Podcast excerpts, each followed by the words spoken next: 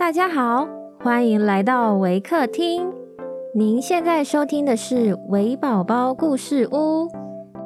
本节目为台湾维客公益行动协会远距陪伴服务项目，透过讲故事的方式，陪伴我们在全球十一个国家、四十八个服务据点的孩子，让疫情所带来的距离不再是距离。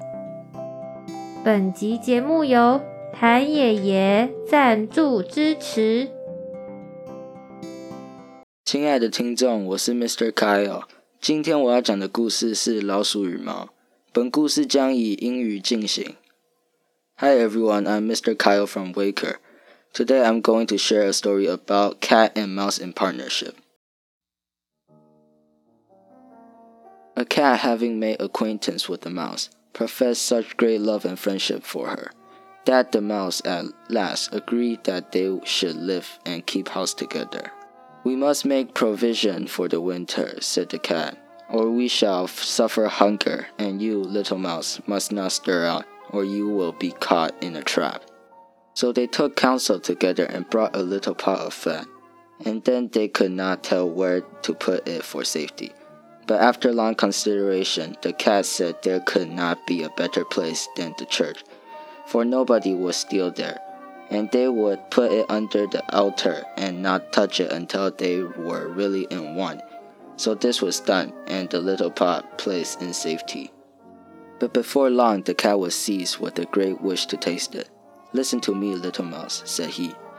I have been asked by my cousin to stand godfather to a little son she has brought into the world. He is white with brown spots, and they want to have the Christ standing today.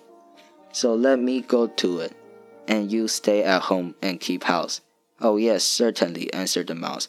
Pray go by all means.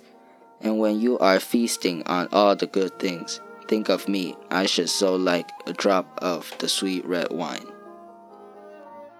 But there was not a word of truth in all this. The cat had no cousin and had not been asked to stand godfather. He went to the church, straight up to the little pot, and licked the fat off the top. Then he took a walk over the roofs of the town, saw his acquaintances, stretched himself in the sun, and licked his whiskers as often as he thought of the little pot of fat. And then, when it was evening, he went home.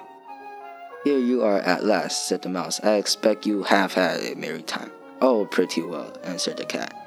And what name did you give the child? asked the mouse. Top off, answered the cat, drily. Top off, cried the mouse.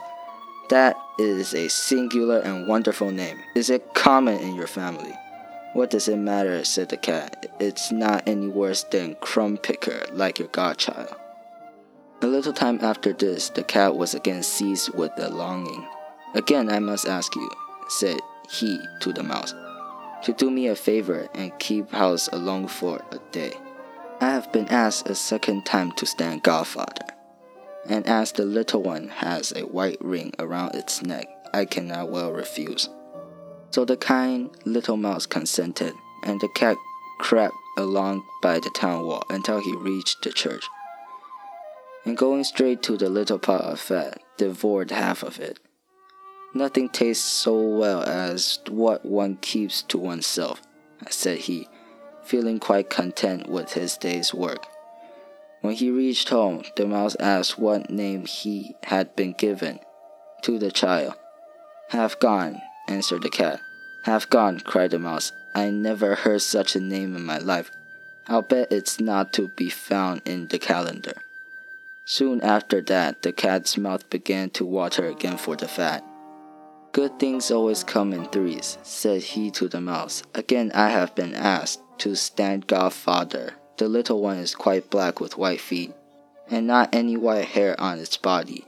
Such a thing does not happen every day, so will you let me go, won't you? Top off, half gone, murmured the mouse. They are such curious names. I cannot but wonder at them. That's because you are always sitting at home, said the cat, in your little gray frock and hairy tail, never seeing the world, and fancying all sorts of things. So the little mouse cleaned up the house and set it all in order. Meanwhile, the greedy cat went and made an end of the little pot of fat. Now all is finished, one's mind will be easy, said he, and came home in the evening, quite sleek and comfortable. The mouse asked at once what name had been given to the third child. It won't please you any better than the others, answered the cat. It is called All Gone. All Gone, cried the mouse. What an unheard of name. I never met with anything like it. All gone.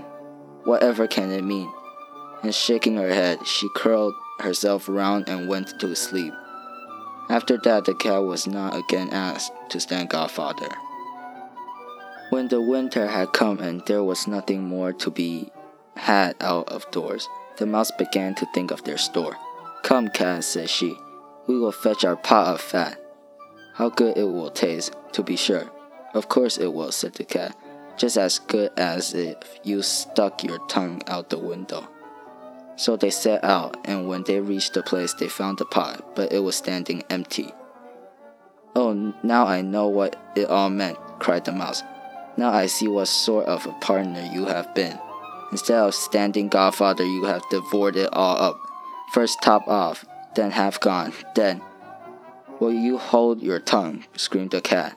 Another word, and I'll devour you too. And the poor little mouse having all gone on her tongue, out it came, and the cat leaped upon her and made an end of her. And that is the way of the world.